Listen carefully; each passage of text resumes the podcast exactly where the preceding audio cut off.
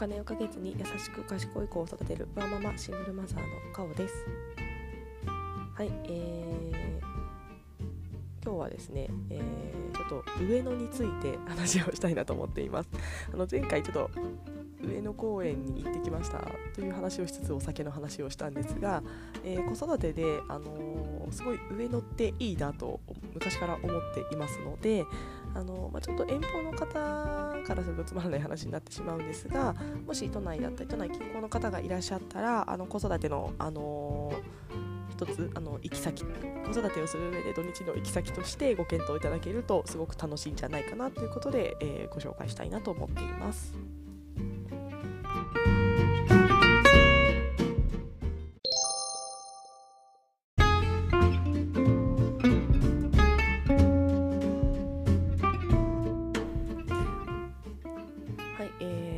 上野ですが、えー、まあ、私別に上野に住んでるわけではないんですけども、えー、2歳ぐらいの時から結構休日に足を運ぶ場所になっています。はい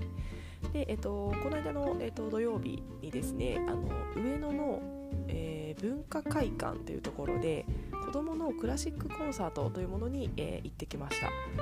えー、1時間ぐらいでですね、えー、ピアノの演奏者の方と,、えーと、トランペットの演奏者の方が、えー、子どももこうクラシックを楽しもうというようなコンセプトで、えーと、ピアノだったり、えー、トランペットだったりの、えーと、音楽をお聴かせいただけるような場でした。はいでえーと、小ホールちっちゃいホールと大きいホールがあったんですがちっちゃいホールだったんですけどもあのもうチケット完売だったらしくて、えー、すごいたくさんお子さんと,、えー、と親親がやってきて、えー、演奏を聴いておりました。はいえー、子供向けなのでもう全然シーンとしてなくて大丈夫で、えー、まあちょっとそんなに泣いてる子いなかったですけども、まあ、ちょっとざわざわしつつ、えー、あと演奏者の方もあのすごい子供が楽しくなるように、えみんなこれ何か知ってるみたいなこう働きかけをあのして答えるみたいだったりとか、えー、ちょっとその時はあのペットボトルが渡されてこうちょっと楽器のように使ってみんなでこれを、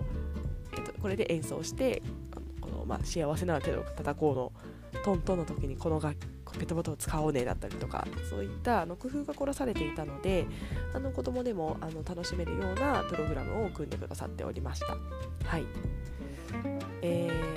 ーまあ、ただですねうちの息子あの一応ピアノをやって音楽に触れてはいるんですがまあ、正直そんなにすごく楽しんでいたわけではなくですねちょっと眠そうだったり、えー、しておりました。やっぱり知らない曲も多かったですし、えー、まあやっぱりずっと座ってなきゃいけないのでちょっと子供にはどうしても退屈になる部分はあったと思うんですが、えー、そういったこう演者の演奏者の方がこうじゃここで手を叩こうみたいなやってくださった時とかはすごい楽しそうにあの一緒にやっていたりしたのでまあトータルすごく楽しそうでした。はいえーまあ、そんなですねあのクラシックコンサートなんですけども費用がすごい安くて、え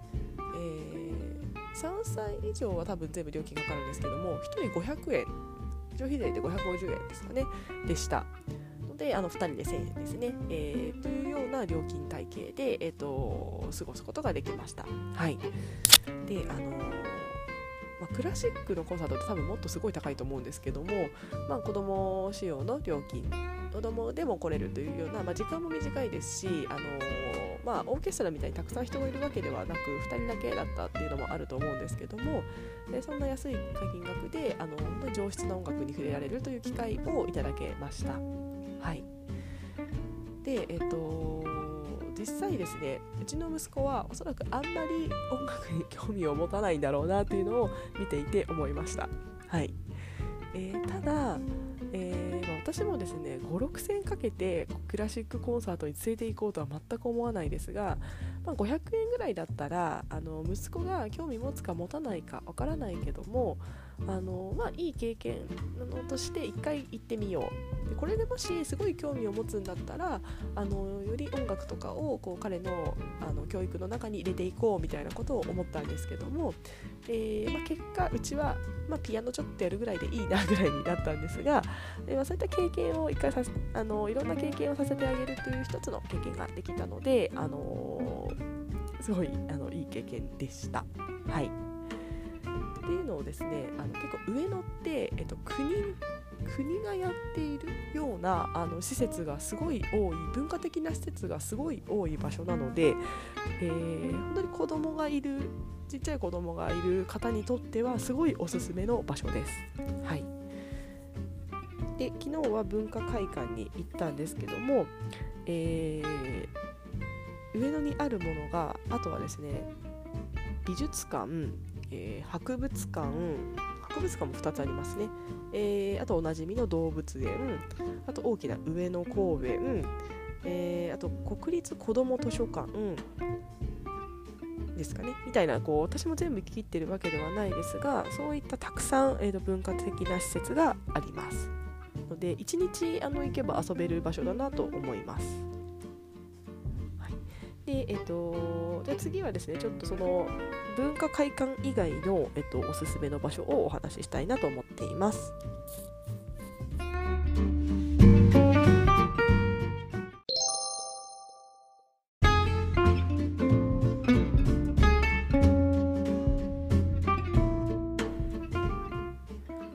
はい、えー、そんな上野ですが、えー、我が家はですね、えー23歳ぐらいの時に知ったんですが、え上野の、えっと、科学博物館っていうところによく行っていました、えー、恐竜のあの化石があったりあの骨がこう大きいものがあったりするような場所なんですけども、えー、あとですねなんか自然自然的な虫だったりとかえー、っとそうですね。恐竜と虫が比較的多いような場所ですね、えーまあ、あとちょっと表現しにくいですけどあと動物の剥製とかもあったりとか、えー、ですね。そういったような、えー、と博物館です。はい。でえーと、実際ですね、えー、私本当一時期毎週行ってた時期がありましてというのも、えーと、入館のパスポートがすごい、えーと、安い金額で、えー、はい。購入できます。ちょっと今はもうあの結構週末あのいろんな予定が入っていてあの買ってないんですけども私が買っていた以前はあの1000円で、えー、パスポートが買えるので、あのー、子供は無料なんですけどもあの大人が入館料が1回確か600円するので2回行けば元を取れるようなパスポートでした確か今ちょっと値上がりして1500円だったみたいな話を聞いたことあるんですけども、まあ、それでも3回行けば元を取れるような、えっと、パスポートの価格設定でしたはいでえっとなのであの私一時期週末やることがなければとりあえず上野に行こうということで上野に行って博物館に行くみたいな生活土日の過ごし方をしていた時期がありました。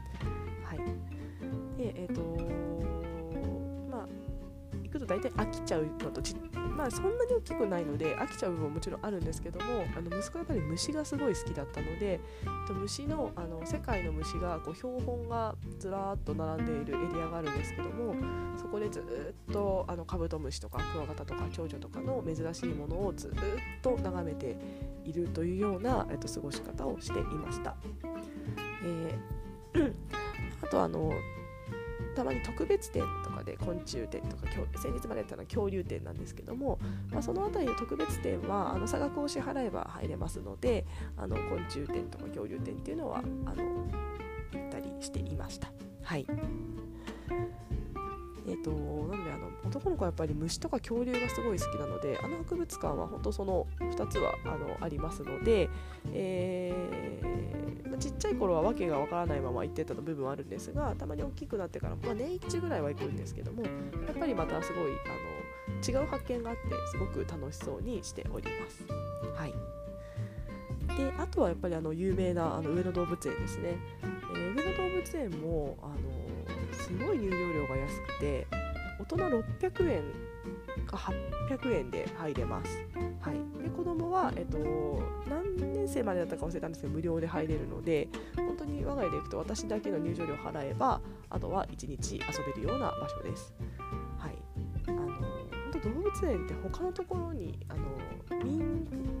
ー、民間のところで行くと何千円かかってしまうと思うんですが本当にあのお安い値段であのパンダとかも見れます、まあ、パンダちょっと並んでるのであんま見れないんですけどあの見れたりしますしこちらもパスポートが確か2400円なので、まあ、34回行けば元を取れるような、えー、と価格設定になっています。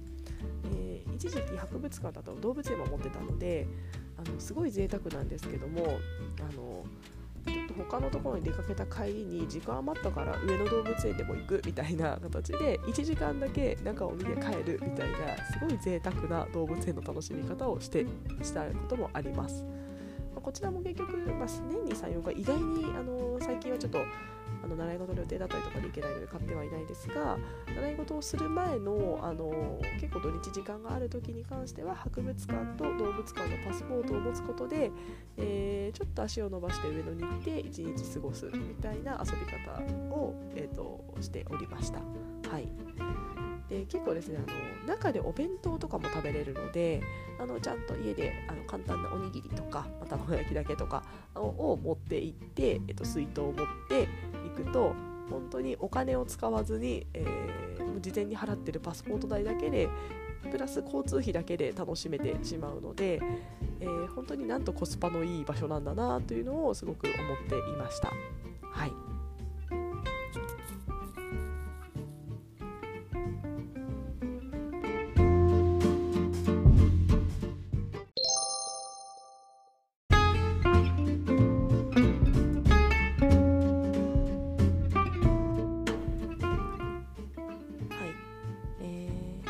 ですね。公園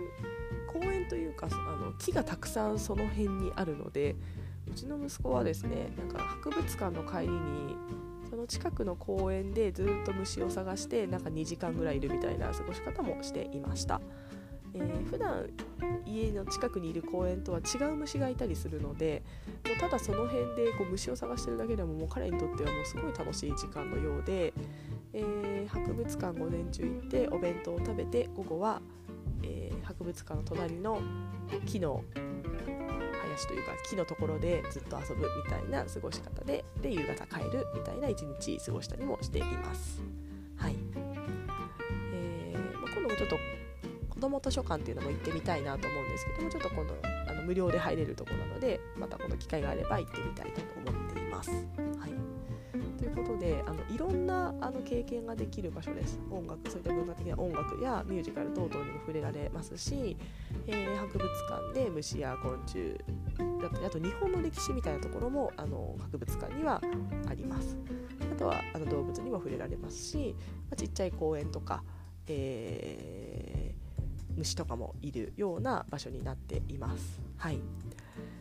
でえっとやっぱり私はですね子育てであとすごく重視しているのが体験を重視しています。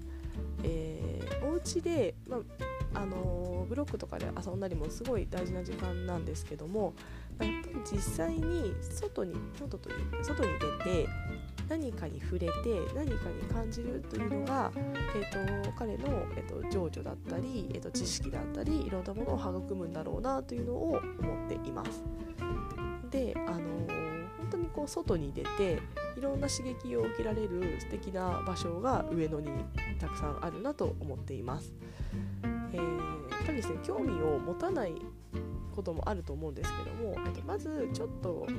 興味持つかわからないけど行ってみて体験させてそれでどういう反応をするかっていうのを見ることで、えっと、子供がどんなものが好きなのかとか、えー、どんなものに興味があるかというものがあの見えてくると思うので、えー、やっぱり経験しないことって、えっと、選べないっていうですねあの私が好きなあの前田裕二さんの「メモのマルク」っていう本で「タコワサ理論」ってあったんですけどもあの子供は好きな食べ物でタコワサって絶対言わないっていう話をされていてそれは食べたことがないから。やっぱり食べたことがないと好きになれない、えー、なので経験したことがないとあのやっぱり興味が湧かないし好きになれない。みたいなあのことをお話しされていてなんかすごい私そうだなっていうのを、えっと、思いました。であのーまあ、上野とかそういったあの公的あの公共の、えっと、機関を、えっと、使って、まあ、お金はあのある程度、えっと、制限しつつでいろんな経験をさせてあげるというものを、まあ、親と私がいろいろ調べたり、えっと、連れて行ってあげることで、えっと、豊かな、えっと、心だったり、えっと、が育めれればななんて思っています。なのであの私あのコスパ育児と言っていますが、えー、上野はそのコスパ育児に、えっと、とても、えっと、重要な役割を担ってくださっている場所だなと思っています。はいということで、あのー、結構博物館なんかは駅から、まあ、歩いて5分ぐらいなんですけど、あのー、まあ、雨の時なんかでもあの行けたりもするので、あのーまあ、ちょっと行くまで億劫だなっていうのもあると思うんですが、えー、まあ、子供にちょっとでも普段と違う経験させてあげたいなみたいな方がいらっしゃったらあのぜひ、えー、行ってみるといいおすすめの場所になっています。はい、えー、では、えー、今日は、えー、上野のおすす上野おすすめというですねあのあまり今までなかったような形になるんですが、えー、ぜひ、えー近くの方は行ってみてください。はい、えー、では、えー、今日もありがとうございました。